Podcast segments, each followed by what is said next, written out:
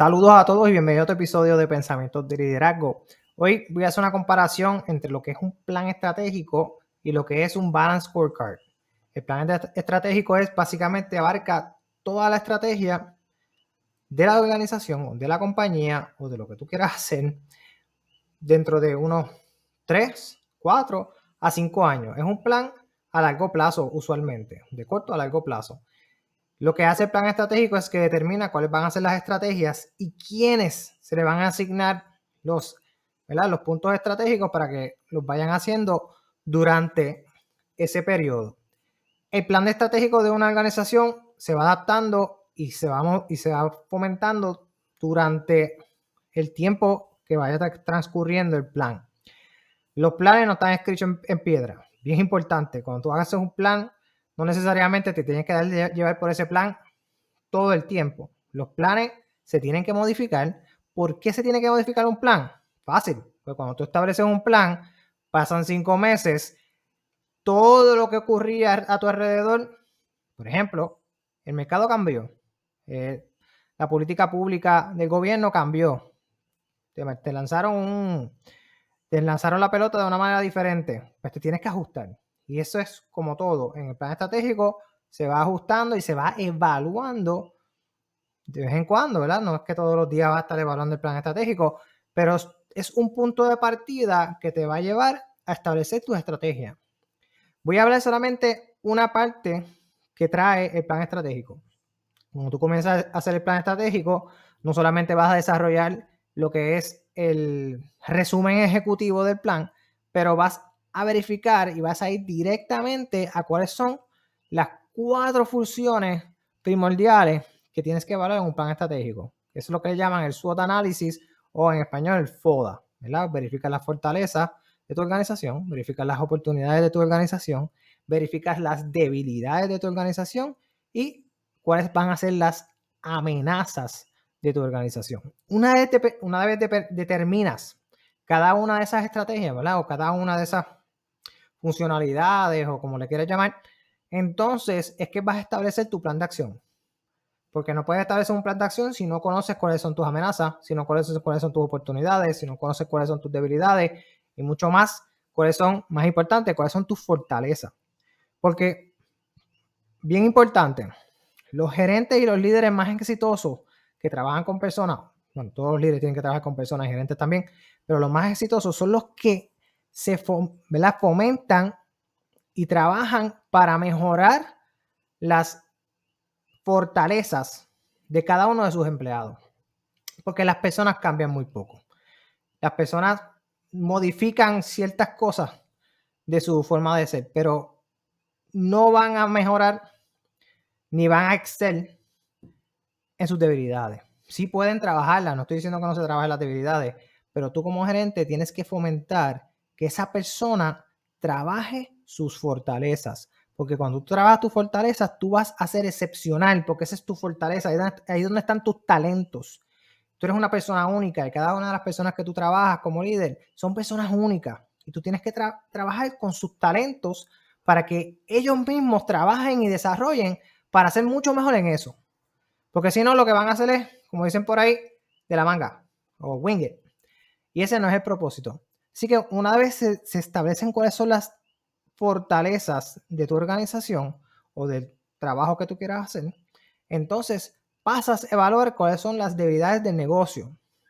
Y todo puede ser algo bien complejo, ¿verdad? Porque todos los negocios son complejos, pero siempre van a haber esas áreas neurálgicas que hay que estar bien pendiente y ver de qué manera se pueden corregir.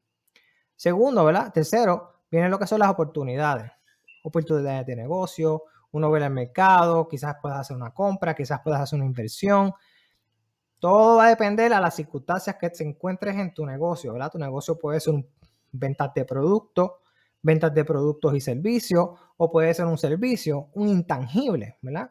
Muchas veces cuando vendes un intangible, pues entonces estás vendiendo una experiencia o estás vendiendo una expectativa.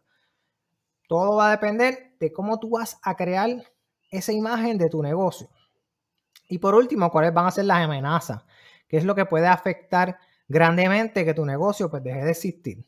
Pues, barreras a entradas de mercado, barreras que te impone el gobierno, nuevos competidores que no sabías que, que venían, que pueden romper con tu negocio. Son tantas cosas que pueden ocurrir en un negocio, que es lo que se catalogan como las amenazas. Porque uno tiene que hacer esa evaluación, no es que la estés haciendo todos los días, pero porque uno tiene que, por lo menos cada cierto tiempo, cada dos veces, cada tres veces al año, uno tiene que estar evaluando su plan estratégico y dentro de ese plan estratégico es que se encuentran esas cuatro pendientes, ¿verdad?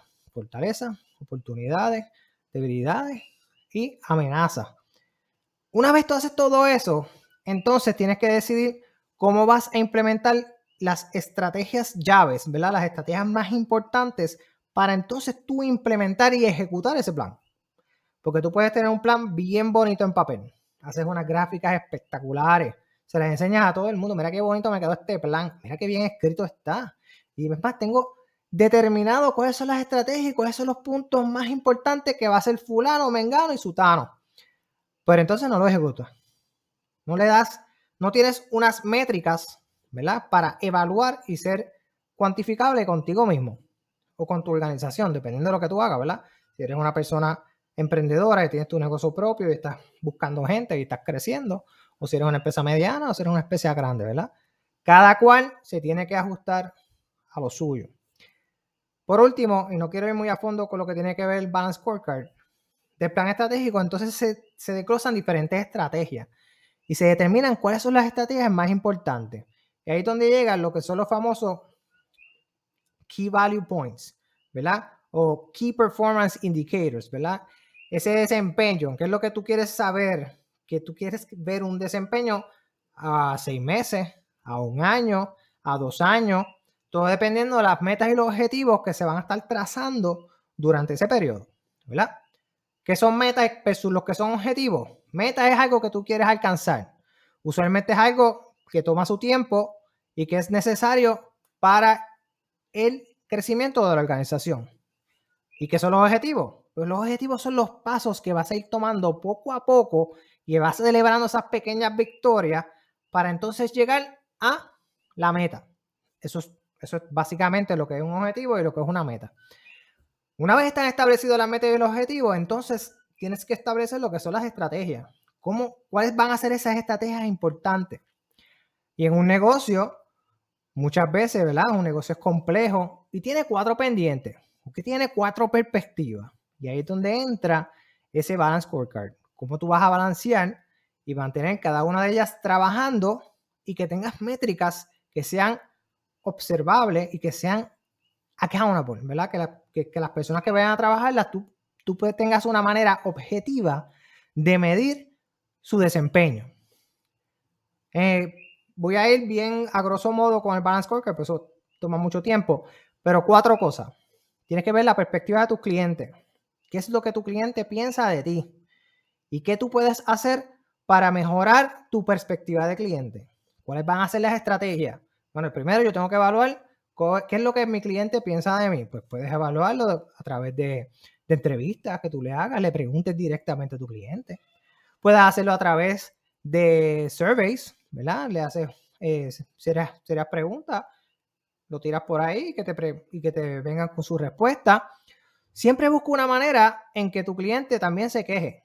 Porque el cliente que se vaya molesto y no se queje, pues no tienes manera tú de decidir qué pasó ni corregir nada. Esa es la perspectiva del cliente. Hay otras cosas que, ¿verdad? Se adentran de lo que es la perspectiva del cliente, ¿verdad? Porque lo que es el mercado interno, lo que es el mercado externo, cómo tú vas a crear el branding, pero todo eso viene aparte. Luego viene, la perspectiva interna, ¿verdad? Cómo yo voy a crecer internamente. Pues ahí vienen mis empleados, ahí viene eh, Ahí viene la manera en que yo creo una base de conocimiento para mi organización, para que estemos constantemente innovando. Luego viene la perspectiva de crecimiento. Ahí incluimos a nuestros empleados. Ahí incluimos a nosotros mismos. Verificamos si nuestros empleados les gusta su trabajo, si esos empleados están satisfechos, si tus empleados están comprometidos contigo, con tus valores, con tu filosofía, con tu misión y con la visión de la organización en la cual estén. A veces pensamos que nuestros empleados están espectacular con nosotros, pero no les preguntamos, no les damos cabida a que ellos te digan si realmente les interesan, están fomentando tu organización. Tú no sabes si están contentos, quizás cuando te ven sonríen, pero cuando, cuando tú te vas empiezan a llorar por el tanto trabajo que le tienen. Algo que es bien importante, cualquier tipo de empresa, cualquier tipo de líder, tu empleado quiere que tú lo quieras. Suena interesante, ¿verdad? Eh, y todo líder tiene que amar trabajar con las personas. Tiene que amar a cada uno de los seres humanos que están alrededor suyo. Porque si tú no amas a las personas que están alrededor tuyo, tú no vas a ser ningún, nunca vas a ser un buen líder. Tú que ser una persona que, que tengas ese catalítico, ¿verdad? Que tengas esa, esa energía de motivar e inspirar a los demás a que logren los objetivos trazados dentro de esa perspectiva que estamos hablando ahora, ¿verdad? Que es la perspectiva interna. Y por último, estamos hablando de perspectiva financiera. Todo negocio se mueve a través de inversión, todo negocio se mueve a través de dinero. Entonces, te llega un dinero, ¿cómo lo vas a presupuestar? ¿Cómo lo vas a analizar? ¿Cómo vas a crear un análisis de flujo de capital, de flujo de dinero, de flujo de cash? No puedes coger todo el dinero y gastarlo. A mí me encantaría, ¿verdad? Como, como, como empleado bueno que uno puede hacer, encantaría pagarle a cada uno de esos empleados lo mejor, mucho dinero a sus empleados. Pero después, si le pagas mucho, pues puede ser que entonces te quedes sin dinero para todos los demás gastos y tengas que cerrar y todo el mundo se quede sin trabajo. Así que un buen gerente, un buen líder tiene que ser un buen administrador. Y eso es una de las partidas más difíciles para un emprendedor. Porque no es solamente que seas bueno con las personas, no es solamente que te sepas tu producto, sino también la habilidad de manejar el dinero. Entonces siempre hay una manera de trabajar con los costos, siempre hay una manera de analizar el precio, siempre hay una manera en la cual tienes que estar evaluando cómo está el mercado para ajustarte. Ahora mismo, ¿verdad? En nuestro mercado, que es el mercado de la educación privada, pues tenemos que ajustarnos a lo que está pasando. Tenemos que estar pendientes a lo que el gobierno hace para entonces nosotros no perder nuestra población, ¿verdad? No perder nuestros empleados. Eso es importante. Por eso es que uno tiene que tener ese famoso balance scorecard que va a la par con el presupuesto, digo, el presupuesto, que va a la par con ese plan estratégico. Pueden, pues, pueden ser cosas académicas, pueden ser cosas que sean engorrosas, pueden ser cosas que, mira, es que yo trabajo solo, yo no necesito hacer eso, es que yo trabajo con, yo trabajo para alguien más, pues pregúntele a ese alguien más, pregúntale a ese jefe, ¿usted tiene algún plan? Porque a su empleado le interesaría saber cuál es su propósito en la organización, a su empleado le interesa saber qué es lo que va a hacer y si hay algo más allá. Todos en la vida queremos aprender y todos en la vida queremos crecer. Nada, espero que les haya gustado, así que que tengan buen día.